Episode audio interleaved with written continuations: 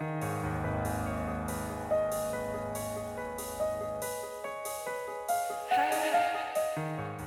nombre es Mauricio Lechuga y te doy la bienvenida a octubre, el mes de los breviarios cadavéricos, en el que te compartiré una creepypasta o leyenda urbana todos los días.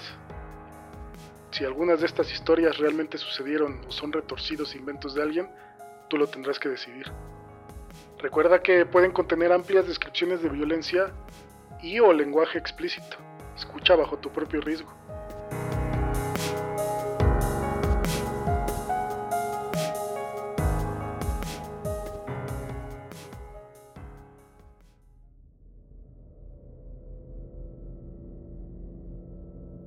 Se encontraba en la plenitud de su vida cuando se mudó a una comunidad pequeña en el campo. En ese entonces era brillante y ambicioso, con planes para trabajar en el puesto de alcalde local o director del departamento de policía. Sucedió en un nuevo día de verano, cuando el viento transportaba una brisa cálida y semillas de diente de león. Estaba sentado en una banca negra desgastada por el tiempo, con una cautivadora flor de hierro forjada adornando los costados. Fue en esa misma banca de la plaza en la que un hombre anciano y encorvado tomó asiento a su lado. Ajustándose sus gafas alineadas débilmente que descansaban sobre el puente de su nariz torcida, el anciano dejó escapar una risita leve y dijo, es una forma de arte en realidad. Jacobo alzó su cabeza ligeramente hacia la izquierda por más peculiar que había sido la afirmación del sujeto, inquirió. ¿El qué? Mi trabajo. Soy un comerciante en el negocio de la muerte. Pero no hay muchos que parezcan apreciarlo. Menos de un mes ahí y ya estaba conociendo a alguien que tenía pinta de embalsamador. Con la curiosidad asomándose y nada más que hacer ese día, le permitió continuar al anciano. Nunca se lo esperan cuando aparezco y las despojo de la vida que han nutrido por tanto tiempo. Al principio era un verdadero novato.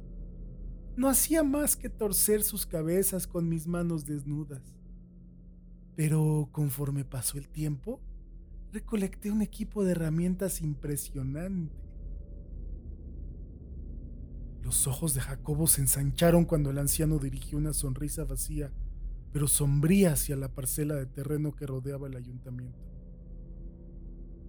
Inclinándose hacia el joven incomodado, como si le estuviera contando un secreto, siguió. Te confesaré algo, y te prometo que no estoy presumiendo, pero soy el mejor del pueblo. Incluso tengo algunos de los especímenes más preciosos. Pregúntale a quien quieras. Si convences a don Roberto, el dueño de la funeraria de por acá, de que te deje entrar a su casa para una taza de té y una charla amena, podría ser que el idiota cabeza dura te muestre su colección. A veces he tenido el honor de ponerlas en sus mismísimos ataúdes. Hubo un silencio intranquilo cuando se detuvo para recuperar su aliento, y Jacobo consideró salir corriendo hacia la estación de policía. Pero el anciano interrumpió su propia pausa al señalar con un dedo encorvado hacia un campo vacío no muy lejano. Vacío, excepto por el centro educativo que estaba despachando niños de todas las formas y tamaños, anunciados por una campana de cobre que estaba repiqueteando desde una torre cercana. ¿Alcanzas a mirar? Por Dios, ¿no son unas verdaderas hermosuras? Si pudiera, me llevaría a una casa en este preciso momento, de no ser por ese maldito director austero. Pero entonces mi señora tampoco estaría muy encantada, al menos no sin haber pedido su consentimiento. Ah, pero si solo pudiera les daría un nuevo hogar y el amor y los cuidados que se merecen. Dejó escapar un suspiro pesado y jugueteó con algunos botones en sus bolsillos, murmurando. Pero me temo que me estoy volviendo demasiado viejo para esto. No me sorprendería si me quiebro la espalda la próxima vez que salga, con todo lo que hay que cortar y enterrar.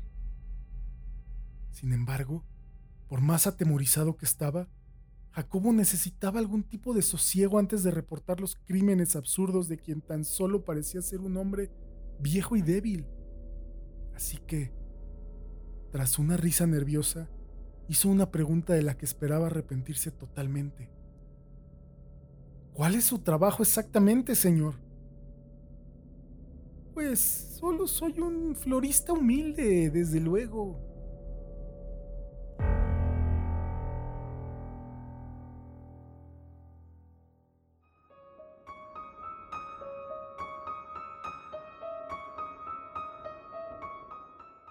Para que no te quedes sin escuchar ninguno de los breviarios cadavéricos que se publicarán en todo octubre, suscríbete en tu aplicación favorita, Apple Podcast, Spotify, la que sea. También compárteselo a quien le gusten todos estos temas de miedo, suspenso y creepypastas. Te recuerdo que en Patreon podrás escuchar historias extra exclusivas para los miembros. Encuéntralo en patreon.com diagonal Morten Podcast. Sígueme en Twitter e Instagram como Morten Podcast y cuéntame, ¿cuál ha sido tu breviario cadavérico favorito?